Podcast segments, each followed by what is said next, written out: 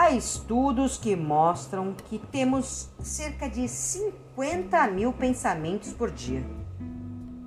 Boa parte deles servem para justificar as coisas que deixamos de fazer. Tudo o que não deu certo. O ser humano ha, tem uma capacidade incrível de produzir justificativas convincentes para tudo. E elas servem especialmente para convencer a si mesmo.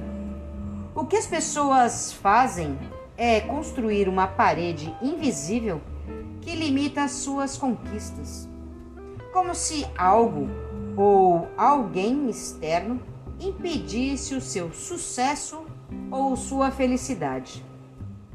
Na verdade, esse é um processo de autossabotagem.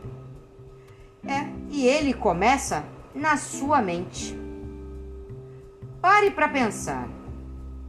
Por que você não permite que certas coisas boas aconteçam na sua vida? Tomar consciência é o primeiro passo para conter a autossabotagem. Bora prestar atenção?